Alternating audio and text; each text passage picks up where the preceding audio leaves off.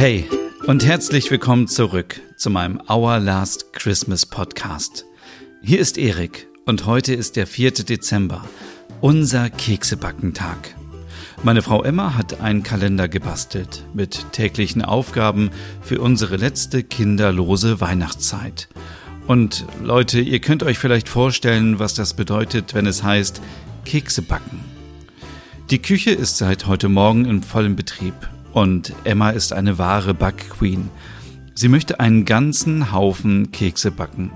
Pfefferkuchen, Schokoladenkekse, Haferkekse, Zimtsterne und wer weiß, was sie noch auf ihrer Liste hat. Ich sage euch, ich bewundere ihren Enthusiasmus, aber ich glaube, ich bevorzuge es etwas besinnlicher. Obwohl, ihre Zimtsterne sind die besten, die ich bisher gegessen habe. Moment, ich glaube, sie braucht mich in der Küche. Nur eine Sekunde. Ähm, so, wo waren wir stehen geblieben? Ach, ah ja, das Keksebacken. Es ist ein Teil der Vorbereitungen für unser letztes kinderloses Weihnachten. Aber ich frage mich manchmal, ob es nicht auch eine Option wäre, das mit unserem zukünftigen Kind zu machen. So ein Familienmoment beim Backen könnte doch unvergesslich sein. Ein Moment. Ich bin gleich da. Ich bin wieder zurück.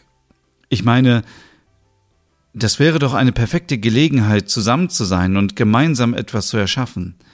Ich kann mir schon vorstellen, wie unser kleiner Sonnenschein mit Mehl überall im Gesicht lacht, während wir versuchen, die Kekse in Form zu bringen. Es wäre ein schöner Moment, oder nicht? Aber Emma hat ihre Gründe. Sie möchte es vor der Ankunft unseres Babys erledigen, und ich verstehe sie auch. Doch ich kann nicht umhin, mir Gedanken zu machen, warum man nicht einfach mit Kindern backen kann. Vielleicht, weil erstens ist es vielleicht zu unordentlich für sie.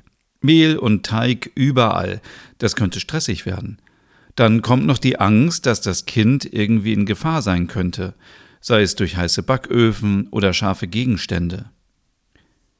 Zweitens, ich denke, sie möchte diese besondere Zeit nutzen, um sich auf das Baby vorzubereiten, ohne zusätzlichen Stress.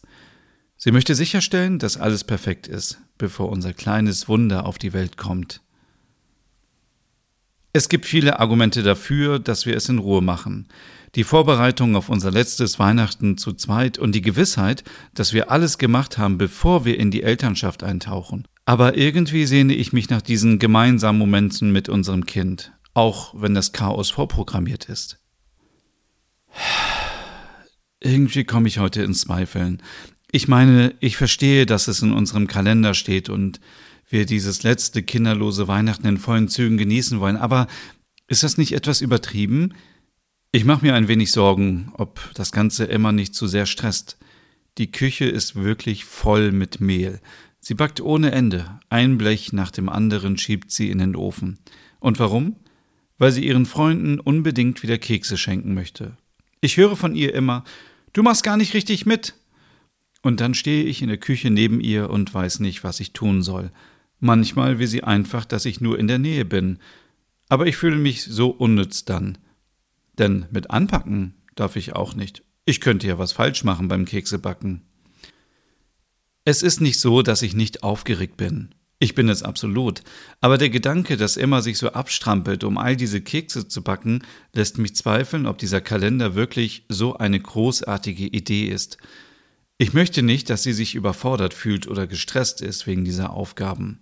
Vielleicht habe ich sie nicht ganz verstanden, vielleicht bedeutet ihr der Kalender mehr als nur ein paar Aufgaben, vielleicht ist es für sie eine Art, sich bewusst Zeit zu nehmen und Momente zu zelebrieren, bevor unser Leben auf den Kopf gestellt wird. Aber ich hoffe, dass es nicht zu viel für sie ist. Das Letzte, was ich möchte, ist, und ich wiederhole mich, dass sie sich gestresst fühlt. Vielleicht sollte ich mit ihr darüber sprechen. Sie ist so organisiert und plant alles so akribisch, vielleicht sollte ich ihr einfach mitteilen, dass es okay ist, wenn wir nicht jede einzelne Aufgabe des Kalenders erfüllen, solange wir diese Momente zusammen genießen. Ich muss in die Küche. Ich muss mit Emma sprechen. Bis morgen, euer Erik. Ich liebe euch.